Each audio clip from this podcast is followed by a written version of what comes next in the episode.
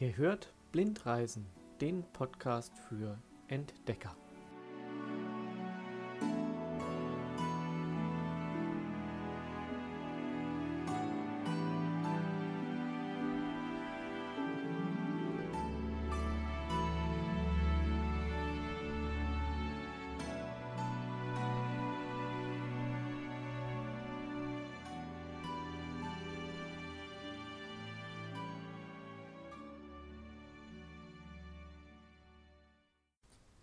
Hallo, liebe Hörer, es ist mal wieder Zeit für eine neue Folge Blindreisen, der Podcast für Entdecker mit Marcel.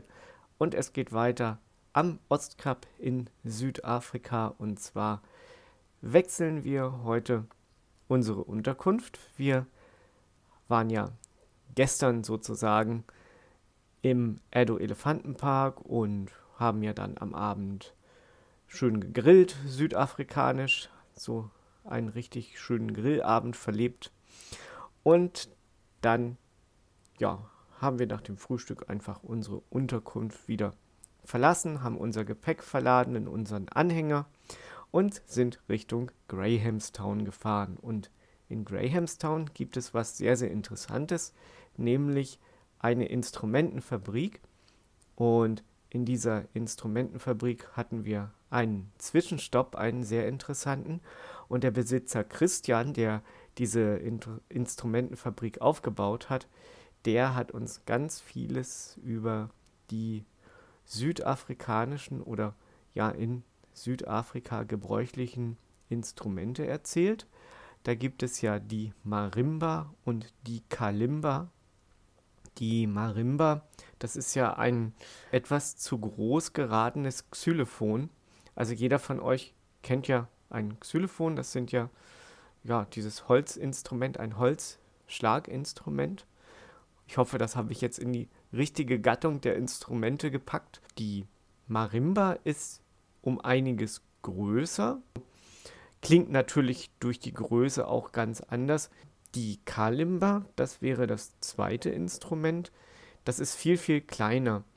Also die Kalimba ist so etwa ja, Handteller groß würde ich sie einschätzen, ist ein viereckiges Brett. Und auf diesem Brett ist eine Leiste angebracht in, inmitten dieses Brettes. Und auf dieser Leiste befinden sich mehrere so Metallstreifen.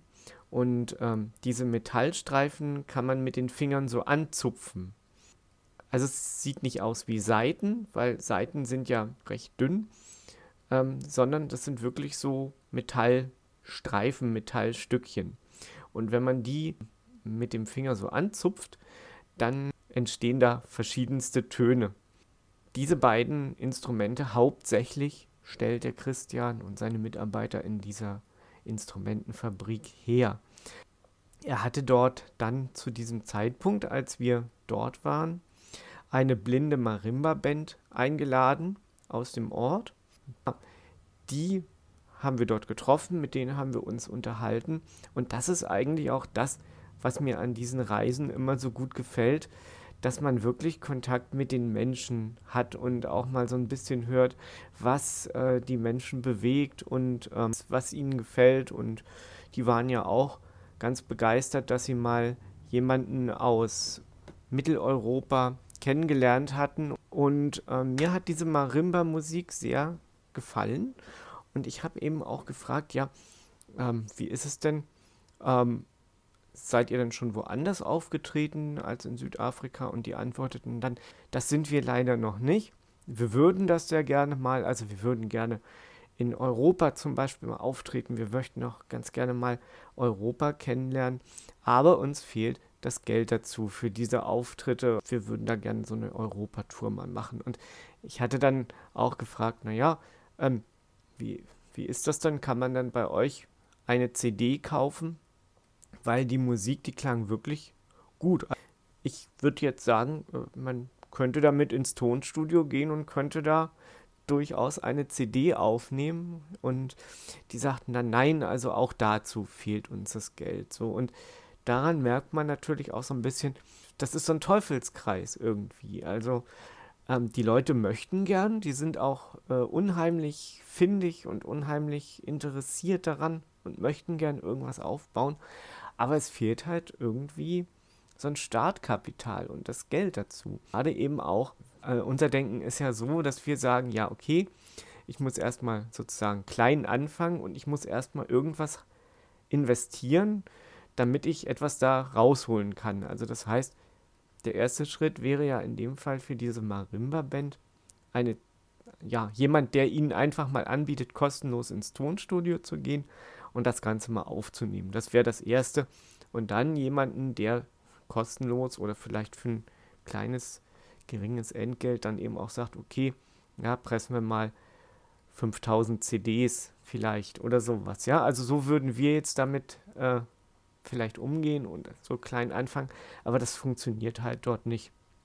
Bei einem zweiten Südafrika-Besuch äh, in Kapstadt, da gab es äh, auch eine Marimba-Band, aber diese Marimba-Band dann hat ihre Auftritte eben äh, vor Publikum ähm, an der Waterfront in, in Kapstadt zum Beispiel gemacht oder auch woanders.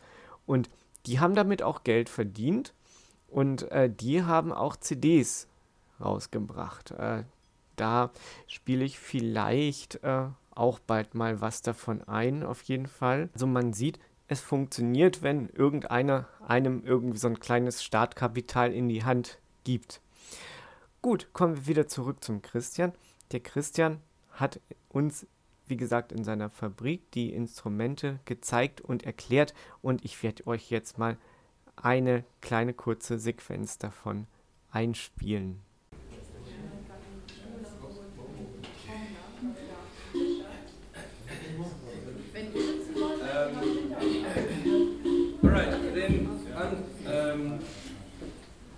you know, this, African musical technology is some of the oldest technology in, in the world. And a lot of it comes from natural resources. Should I take that back? Um, and so there's this instrument which became the disease of the World Cup. I'm sure you recognize the sound. the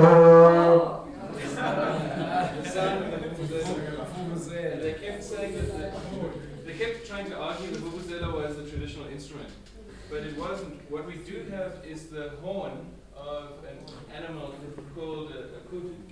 So I'm going to pass this around. It's a really interesting shape. Um, And if you see the way the kudus move, the, sh the shape is so that they don't get tangled in the trees. Um, when they move around, the, the, shape is made to, to get rid of branches. But now if I play this one, it's got something similar to, um, to the Vuvuzela. But the difference is for the, for the World Cup, they made half a million instruments all on the same note. But actually with the kudu horns, everybody gets one horn but a different note. So there's this one, and then there's this one.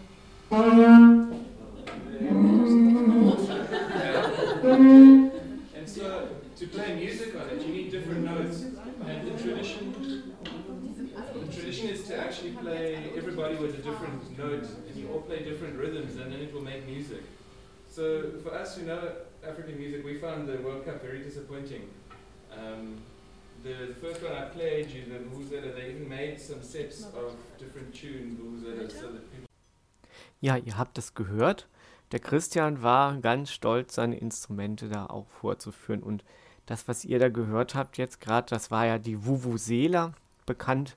Also uns ist sie erst so richtig bekannt geworden in der Zeit der Fußball-Weltmeisterschaft 2010.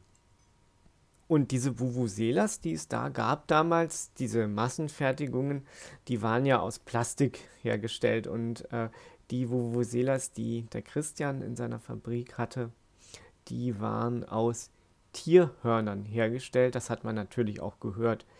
Das war dieses lautere Geräusch, was ihr da auf der Aufnahme gehört habt. Ja, leider habe ich von den Musikern keine Aufnahme. Äh, die hatten nämlich wirklich toll gespielt und ähm, hatten da ihre Marimbas gut im Griff. Ja, ich hatte mir dann noch eine Kalimba mitgebracht, so als kleines Souvenir. Und die kann ich euch ja irgendwann auch nochmal vorführen in einem anderen Podcast, auf jeden Fall in einer anderen Episode. Es ging dann weiter äh, durch Grahamstown mit dem Auto und als wir da so durch die kleine südafrikanische Stadt im Ostkap gefahren sind, da ist uns eben auch aufgefallen, wie sehr das Leben sich in Südafrika doch auf der Straße abspielt. Ähm, da wird fast alles draußen gemacht, es wird ganz viel ja draußen verkauft, ganz viele verschiedene Dinge, ob das jetzt Haushaltswaren, Haushaltsgeräte sind, ob das Essen ist, es wird auf der Straße gekocht, es wird auf der Straße die Wäsche gewaschen. Also das ist alles äh, dort draußen. Es sind ja meistens auch schöne warme Temperaturen dort. Und wir sind dann noch an einem kurzen Supermarkt, haben wir noch angehalten und äh, haben dann mal so ein bisschen so geschaut, was gibt es denn so im südafrikanischen Supermarkt zu kaufen. Und ich muss euch ehrlich sagen, von der Infrastruktur her und von alledem, was man dort kaufen konnte, ist es durchaus mit unseren Supermärkten vergleichbar.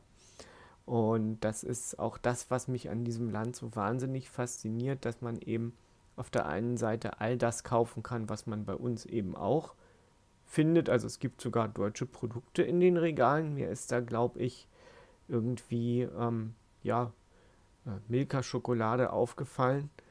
Und ja, man kann natürlich dann auch wiederum sagen, dass ein paar Kilometer weiter die Menschen viel, viel weniger haben und sich wahrscheinlich die Dinge, die es dort im Supermarkt gibt, äh, auch an überregionalen Produkten, also all das, was die Globalisierung so bereithält, eben nicht leisten können und dann eben auf den heimischen und regionalen Märkten einkaufen gehen. Das ist eben dann die zweite Seite der Medaille und das ist auch das, was mich so wahnsinnig fasziniert.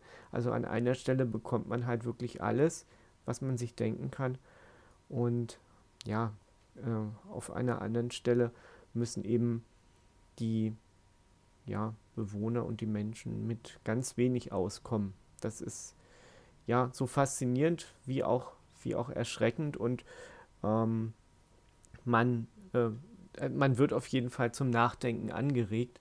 Das geht mir auch jetzt noch so, obwohl diese Reise jetzt schon auch so lange her ist, dass ich mir dann wirklich denke, man kann sich schon ein oder zweimal am Tag denken, äh, wie gut es einem noch geht. Natürlich äh, tut man sein Übriges dazu, dass es einem gut geht, aber das tun die Menschen ja dort auch. Also die arbeiten ja auch, die sind genauso fleißig und ähm, die Leute, die eben nicht so fleißig sind und ähm, halt eben auch eher so auf, auf Tagesjobs angewiesen sind, ja, die haben einfach keine andere Möglichkeit. Und, und ähm, ja, liegt es am äh, Bildungsniveau natürlich teilweise und äh, auch an ganz, ganz vielen anderen Sachen.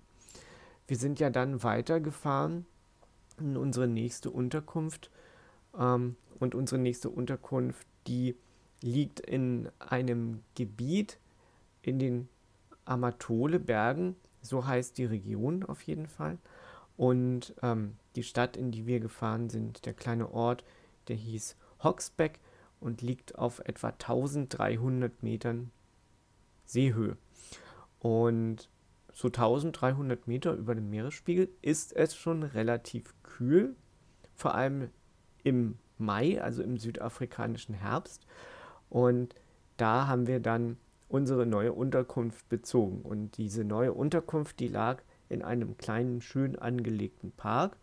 Und ja, der Park, der äh, hatte dann diese verschiedensten kleinen Häuschen, die wiederum nach südafrikanischen Vögeln benannt wurden.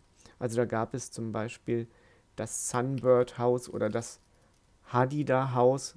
Also da gibt es einen südafrikanischen Vogel, der heißt Hadida. Ich hoffe, den spreche ich jetzt richtig aus. Muss ich nochmal nachschauen, ob die Aussprache, die Sprachweise da richtig ist. Und in diesen kleinen Häuschen, die aber alles geboten haben, was man braucht, ähm, sind wir gewesen. Und ähm, in einem davon gab es einen Raum mit einer Fußbodenheizung und Teppich ausgelegt. Und da haben wir dann am nächsten Morgen eine kleine Yogastunde eingelegt. Nämlich die Cheryl, die uns begleitet hat, die uns gefahren hat auch. Die äh, wirklich heimische Südafrikanerin, die hat äh, Yoga mit uns gemacht und hat uns mal so ein bisschen in diese, ja, in diese Yoga-Sachen eingeführt. Ich fand das mal ganz interessant. Ja, ich weiß nicht, ob das jetzt immer was für mich wäre, aber es war auf jeden Fall mal ganz interessant. Und sie hat das dann natürlich auch sehr gut erklärt im Englischen. Ähm, und alle, die dem Englischen nicht so mächtig waren, wurde das dann auch übersetzt. Ja, dann hatten wir ein schönes Erlebnis, denn wir haben eine Wanderung durch den südafrikanischen Nebelwald gemacht.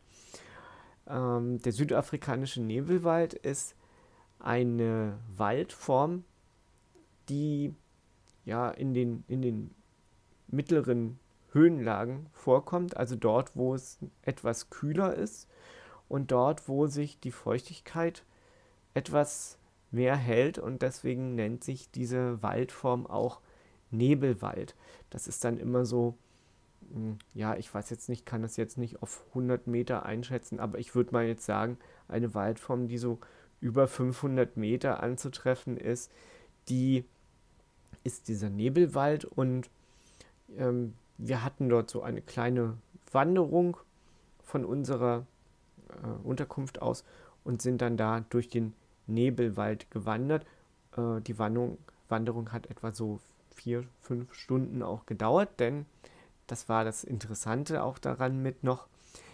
Wir mussten da einige Schwierigkeiten meistern. Da gab es so schon ziemlich steile Hügel, die man da überwinden musste oder auch mal so ganz schmale Wasserläufe mit so wackeligen Holzbrücken. Also das war so ein richtig schönes Abenteuer, fand ich. Also das, wo man auch sagen muss, wenn jetzt ein Sehende, eine sehende Person, eine blinde Person geführt hat, war das auch sehr herausfordernd für die Begleitpersonen. Das hat auch jeder so gesagt und empfunden und natürlich auch, äh, also jetzt für uns, also für die blinden Mitreisenden war das natürlich auch sehr, sehr äh, konzentrationsreich, weil man muss sich vorstellen, wenn man äh, über so einen schmalen Weg geführt wird, dann äh, geht man ja so ein bisschen hinter der Person, die einen führt. Und ähm, die Person schaut jetzt gerade auf den Boden natürlich vor sich, weil sie natürlich ja auch wissen muss, ob da irgendwelche Wurzeln sind, um erstens nicht selber über die Wurzeln zu stolpern und zweitens das dann auch rechtzeitig anzusagen. Und wenn dann jemand vielleicht mal vergisst zu schauen, ob da irgendein Zweig von oben runterhängt, äh, ja, dann hat man eben einen Zweig im Gesicht als derjenige, der äh, dann eben blind ist und geführt wird, wofür aber derjenige, der führt, gar nichts kann, weil er sich einfach auf den Boden konzentriert hat. Also der hat vielleicht irgendwie, ja, man musste auch so ein bisschen ähm, Geduld haben und das, das dauert dann halt auch so ein bisschen, ehe man dann mit dieser Gruppe diese ganzen Hindernisse überwunden hat. Denn es sind ja auch teilweise lockere Steine, wir hatten zum Beispiel, kann ich mich erinnern, eine kleine Flussüberquerung, da gab es gar keine Brücke, da musste man auf größeren, lockeren Steinen so dieses kleine, äh, ja, ich würde sagen, Rinnsal, würde ich es würd jetzt mal nennen, überqueren.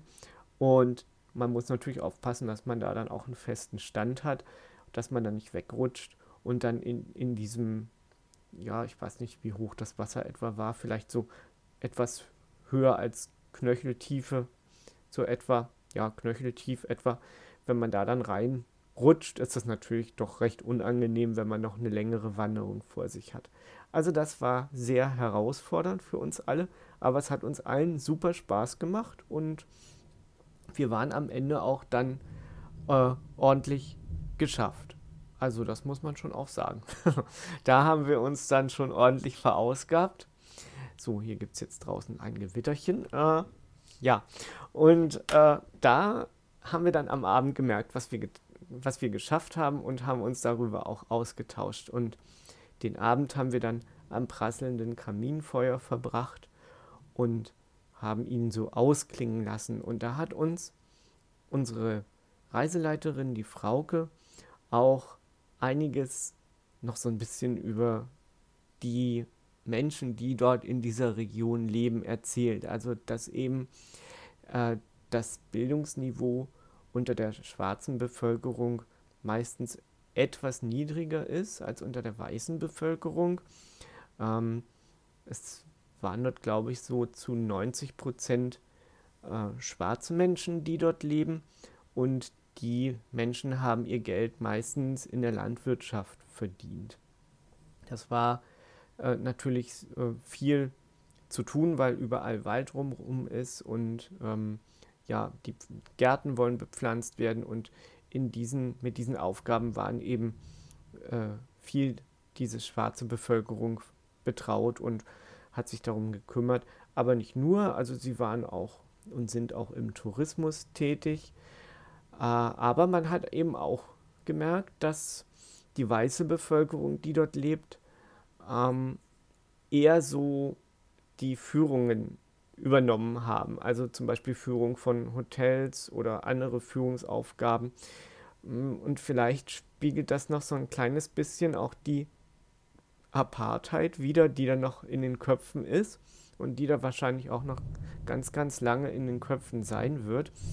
Und ähm, ja, man, man merkt auch, dass äh, die, die schwarze Bevölkerung äh, so ein bisschen ähm, ja, äh, die weiße Bevölkerung immer noch ein bisschen so äh, nach oben hebt. Also man wird dann auch oft äh, mit Sir und, und Madam äh, noch angeredet und man hat einfach so das Gefühl, äh, dass sie sich noch so ein bisschen unter die weiße Bevölkerung gestellt hat. Das war so mein, äh, ja, mein, meine Erkenntnis daraus oder das habe ich so daraus so ein bisschen mitgenommen äh, jetzt sind natürlich schon wieder einige Jahre vergangen und jetzt hat sich das, glaube ich, auch schon wieder so ein bisschen gewandelt in Südafrika. Aber da zu diesem Zeitpunkt war es noch so und ich glaube, dieser Wandel vollzieht sich auch erst. Und man hat auch schon gehört und gelesen, dass sich das auch schon in eine andere Richtung schon auch irgendwie wieder äh, gewandelt hat, in die man eigentlich auch nicht will, nämlich dass die schwarze Bevölkerung eben die weiße Bevölkerung eher ablehnt, weil sie halt sagen, naja, ähm, ihr seid ja damals sozusagen zur Kolonialzeit in unser Land eingedrungen und habt uns sozusagen dann ja irgendwie benachteiligt und ja, das ist das ja ein ganz ganz kompliziertes äh, ganz ganz komplizierte Sache und ähm, da muss man muss man wirklich aufpassen, äh, wie man es ausdrückt, denn es soll sich niemand benachteiligt fühlen. Aber das ist eben doch das, was zu Südafrika auch mit dazugehört, dass eben die Apartheid noch in den Köpfen ist. Das auf jeden Fall. Ja, wir haben dann ähm, am nächsten Tag einen kleinen Ausflug zu einem Labyrinth gemacht. Und dieses Labyrinth, das äh, hatte was wirklich Mystisches an sich, denn die Stadt Hoxbeck und die kleine Ortschaft, die hat auch so ein bisschen was äh, Mystisches, so im, am Nebelwald gelegen auch und ähm, ja, auch total äh, schön gelegen, schön ruhig. Und äh, da haben sich natürlich ein paar sagenumwobene Geschichten zugetragen. Äh, es sollen dort irgendwie Gnome gesichtet worden sein, früher in der, äh, ja, es ist alles ein bisschen mystisch und ja, man kann es auch glauben, muss es aber nicht, aber es gehört irgendwie mit dazu. Und da gab es dann so ein schönes kleines Labyrinth und in dem Labyrinth, ähm, wenn man dort am Eingang stand, sollte man seine ganzen schlechten Gedanken, die man in sich hat, also alles, was einen irgendwie betrübt, alles, was einem das Leben irgendwie schwer macht, in Gedanken, alles, was einen irgendwie ja äh, so ein bisschen traurig macht, vielleicht, das sollte man mit in dieses Labyrinth nehmen und sollte es dann einfach inmitten des Labyrinths lassen. Und wenn man dann den Ausgang nimmt, also aus dem Labyrinth heraus, dann sollte man eben nur an positive Dinge denken und einfach äh, an die positive Zukunft, die es da hoffentlich gibt und einfach diese schlechten Gedanken dort drin lassen. Und ich habe jetzt hier auch eine kleine Aufnahme für euch, wo das ganze Labyrinth mal so ein bisschen beschrieben wird.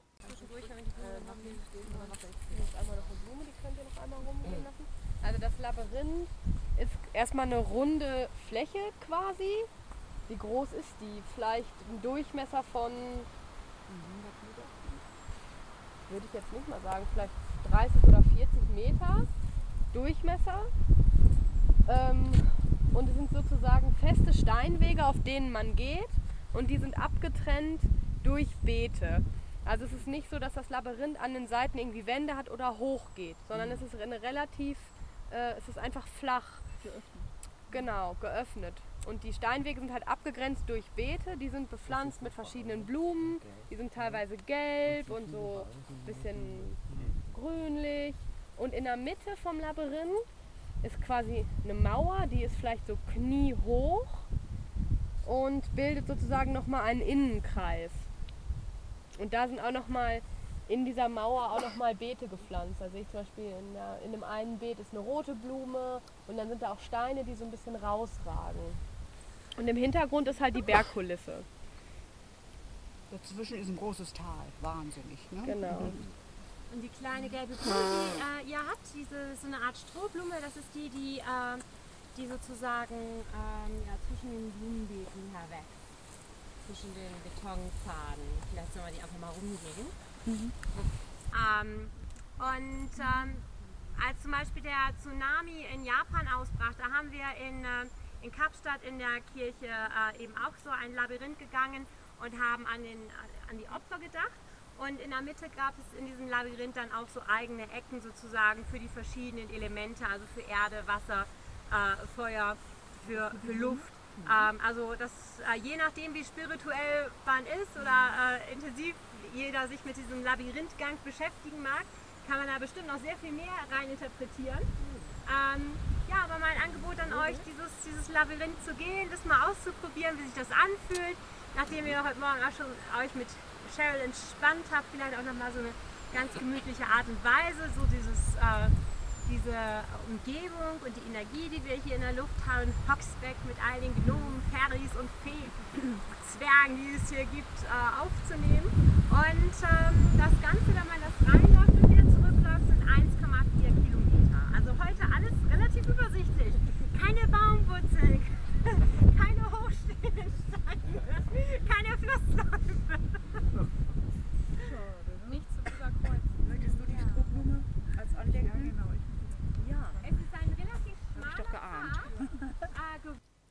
Ja, ihr habt es gehört, wir befanden uns dort an einem wirklich mystischen Ort und wie unsere Reiseleiterin, die Frauke, ja auch schon so ganz treffend gesagt hat, man muss sich einfach drauf einlassen. Ja, man muss natürlich nicht. Wer damit überhaupt nichts anfangen kann, der ähm, wird sich da wahrscheinlich auch nicht drauf einlassen, auf so eine kleine spirituelle Reise. Aber wer das gerne machen möchte, der hat auf jeden Fall was Schönes erlebt und ich habe mich da wirklich voll und ganz drauf eingelassen, weil ich einfach immer für solche neuen Erfahrungen zu haben bin und neugierig auf solche neuen Erfahrungen bin. Und mir hat das persönlich sehr, sehr viel gebracht, das muss ich ganz ehrlich sagen, denn wir haben ja alle so unsere Gedanken mit in dieses Zentrum dieses Labyrinths genommen und haben dann in diesem Zentrum, also inmitten dieses Zentrums ein bisschen verweilt und äh, dann äh, sind wir den Weg schweigend wieder rausgegangen. Also wir sind den Weg ins Labyrinth schweigend gegangen, haben dann ein bisschen dort unseren Gedanken nachgehangen im Zentrum dieses Labyrinths und sind dann auch schweigend den Weg wieder rausgegangen. Und Dabei habe ich auch noch eine sehr, sehr schöne, interessante Erfahrung gemacht, aber nicht nur ich, sondern auch unsere Mitreisende, einer unserer Mitreisenden. Und zwar hat sie, äh, ja, also sie sieht ganz normal, das äh, möchte ich dazu sagen, und hatte sich irgendwie mal so ein bisschen, hat so ein bisschen beim Hineingehen und beim Rausgehen aus dem Labyrinth den Anschluss verloren, weil sie einfach mal die Augen geschlossen hat, um zu sehen, wie man denn dann so, ja, was man da fühlt oder wie man da zurechtkommt oder äh, was man fühlt und denkt und in dem Moment erfährt. Und das fand ich eigentlich eine ganz, ganz spannende Geschichte, denn sie hatte sich dann einfach an mich drangehangen, weil wir sind einfach in einer langen Reihe in dieses Labyrinth hineingegangen, weil die Wege waren ja relativ schmal und auch wieder raus. Und sie hatte sich dann einfach an mich drangehangen und ist dann hinter mir gegangen und hat dann, als wir so eine kleine Feedback-Runde gemacht haben am Ende, als wir wieder draußen waren aus dem Labyrinth, auch erzählt, dass das für sie persönlich auch eine ganz, ganz besondere Erfahrung gewesen ist, weil sie sich einfach auch mal in uns hineinversetzen konnte, wie es uns dann eigentlich als blinde und sehbehinderten Menschen im normalen Leben geht. Also, dass eben der Sehsinn wirklich so essentiell ist, so wichtig ist, dass wenn der eben fehlt, man ganz viel versuchen kann auszugleichen, aber man doch schon einen Nachteil hat. Das muss man so ehrlich sagen. Und das ähm, sehen vielleicht andere nicht sehende Personen ein bisschen anders, aber man muss, und das äh, merke ich auch in meinem persönlichen Alltag jeden Tag, man muss doch oft improvisieren und es fehlt einfach irgendwas. Es, es ist einfach, ähm, ja, das, das kann auch nicht die Erfahrung ausgleichen, dass man eben noch nie gesehen hat, meiner Meinung nach. Das ist einfach so, dass da was fehlt und das ist einem eigentlich auch immer irgendwie im Hinterkopf bewusst, zwar vielleicht nicht immer so ganz präsent jeden Tag, was ja auch gut so ist, aber man merkt es schon, wenn man mal ganz ehrlich ist, Tag für Tag auch an sich selber, wie man sich da so, ja, durchs Leben, ja, wie soll ich sagen, navigiert. So ist es vielleicht ganz gut, einen Ausgang aus diesem Satz zu finden. Ja, das war eine wirklich sehr, sehr schöne, interessante Erfahrung, an die ich auch immer wieder gern zurückdenke. Den Nachmittag haben wir dann ein bisschen so in Hoxbeck noch verbracht. Wir waren in einem kleinen Souvenirgeschäft, äh, das in einem Restaurant lag und äh, dieses Restaurant hat dann dieses Souvenirgeschäft bei Bedarf aufgesperrt und da gab es dann auch das so kleine Holzschweine. Das Schwein ist so das, das Wappentier von Hoxbeck und wir haben dann am Abend nochmal schön in unserer Unterkunft am Kaminfeuer gesessen und haben uns ein bisschen ausgetauscht über das, was wir so erlebt haben. Okay, das soll es heute wieder mal von mir gewesen sein. Die nächste Folge, die wird sehr, sehr interessant auch wieder, denn da geht es dann in ein traditionelles Dorf am Indischen Ozean, wo wir dann eine Heilerin besuchen, eine traditionelle Heilerin, die uns ein bisschen was erzählt über ihren Alltag. Da sind dann auch wieder ganz tolle Aufnahmen mit dabei. Und damit end- und verlasse ich euch für heute wieder. Wünsche euch allen eine schöne Zeit und bis bald wieder. Euer Marcel.